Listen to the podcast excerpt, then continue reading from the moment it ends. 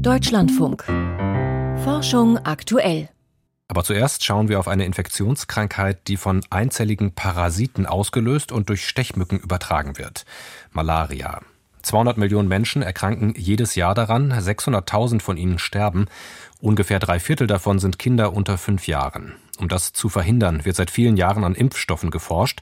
2021 hat die WHO den Impfstoff RTSS oder Mosquirix für Kinder empfohlen. Ende des vergangenen Jahres dann auch den Einsatz eines zweiten Impfstoffes namens R21 Matrix M. Wie sicher und wirksam der ist, dazu ist jetzt eine große Studie erschienen im Fachmagazin The Lancet. Über die neuen Ergebnisse und die Frage, welche Rolle Malaria-Impfungen in Zukunft spielen werden, habe ich vor der Sendung mit Thomas Jakobs gesprochen. Er leitet die Arbeitsgruppe Protozoen-Immunologie am Bernhard-Nocht-Institut für Tropenmedizin in Hamburg. Erste Frage. Was sind die wichtigsten Ergebnisse dieser neuen Studie? Ja, in einer sehr großen Studie wurde jetzt gezeigt, dass R21 Kinder wirklich sehr gut vor klinischer Malaria schützt. Das war eine Schutzrate von 75 Prozent. Die lag ungefähr in dem Rahmen wie in der ersten Studie, die vor einem Jahr publiziert wurde, an weniger Kindern, an nur einem Zentrum. Jetzt waren es mehrere Länder, mehrere Zentren. Das heißt, es hat sich eigentlich bewahrheitet, dass dieser Impfstoff sehr effizient vor Malaria schützt. Das ist ja der zweite Impfstoff, den die WHO empfiehlt, um Malaria bei Kindern zu vermeiden. Der andere heißt Mosquirix. Wie unterscheiden sich denn diese beiden Impfstoffe, also Mosquirix und R21?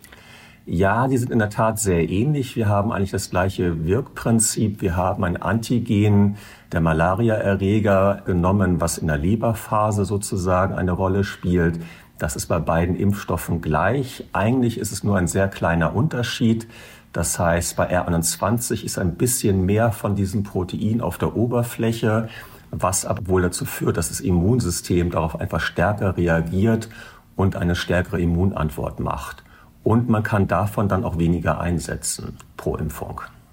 Wie sieht es beim Stichwort Nebenwirkungen und Produktionskosten aus? Ja, die Nebenwirkungen sind wirklich sehr gleich. Wir haben auch gesehen in der Studie, dass eigentlich die schweren Nebenwirkungen so gut wie gar nicht vorhanden sind und vor allen Dingen auch im Vergleich zur Kontrollgruppe war kein Unterschied. Ja, der neuere Impfstoff R21 ist wirklich günstiger in der Herstellung. Das ist das eine. Man wird aber davon weniger verwenden können und das macht es insgesamt nochmal günstiger. Mhm. Zur Wirksamkeit dieser beiden Impfstoffe gibt es unterschiedliche Prozentangaben. Die Wirksamkeit bei R21 wird als etwas höher angegeben. Zugleich gibt es auch eine Spanne von Wirksamkeitsangaben bei einem Impfstoff selbst. Wie kommt das zustande? Welche Rolle spielt dabei zum Beispiel der Ort, an dem so ein Impfstoff getestet wird oder das Alter der Kinder oder noch andere Faktoren? Wir haben bei beiden Impfstoffen eine Spanne. Beim Mosquirix ist es etwa maximal 55 Prozent Schutzrate. Bei R21 ist es maximal 75 Prozent Schutzrate. Und das liegt einfach daran, dass der Impfstoff in verschiedenen Regionen eingesetzt wird.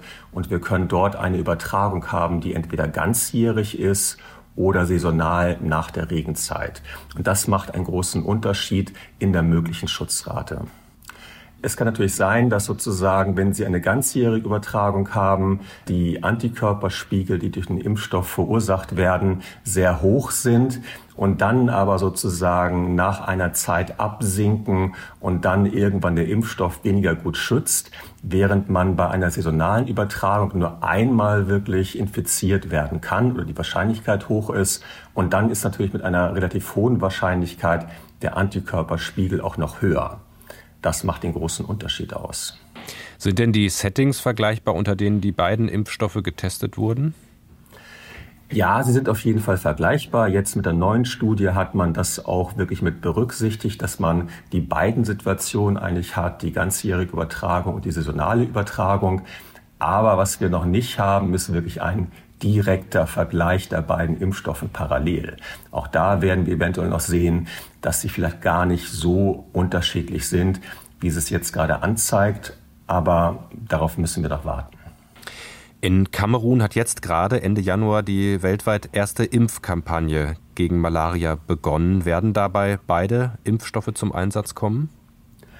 Also ursprünglich wurde diese Impfkampagne geplant mit also Mosquirix mit dem Impfstoff, der früher zugelassen wurde. Meines Erachtens, die WHO hat jetzt ja beide Impfstoffe empfohlen, aber ich gehe davon aus, dass die Impfkampagne erstmal mit dem einen Mosquirix gestartet wird und dann muss man später sehen, ob auch gerade aufgrund der also Impfdosen, die vorhanden sind, nochmal gewechselt wird. Welche Rolle werden denn diese beiden Impfstoffe und vielleicht noch andere Malaria-Impfstoffe in der Zukunft bei der Bekämpfung von Malaria spielen, spielen können, neben auch anderen Maßnahmen wie zum Beispiel Mückennetze, Insektensprays oder Chemoprophylaxe, also Tabletten, die man vorbeugend ja. einnimmt? Ja, also ich denke, wir sollten es so sehen, dass die Impfstoffe, die wir jetzt haben, ein Baustein sind, vielleicht auch ein sehr wichtiger Baustein. Aber natürlich müssen wir weiterhin Vektorbekämpfung machen, was Sie gesagt haben, Bettnetze und so weiter, die Chemoprophylaxe. Und ich glaube, die Kombination wird dazu führen, dass man irgendwann die Malaria kontrollieren kann und vielleicht sogar auch nachher final also eliminieren kann. Nur ich denke, dem Impfstoff kommt auch eine wichtige Rolle zu, weil irgendwann, wenn die Übertragung sehr niedrig ist, geht ja auch die Grundimmunität in der Bevölkerung verloren. Und deswegen ist ein Aufflammen der Malaria immer sehr gefährlich. Und da ist, glaube ich, der Impfstoff auch nochmal sehr wichtig, weil man damit einfach eine Grundimmunität erzeugen kann, die dann einfach so eine Art, also Bremse darstellt. Eine neue Studie untermauert die Wirksamkeit des Malaria-Impfstoffs R21. Wir haben mit dem Immunologen Thomas Jakobs darüber gesprochen.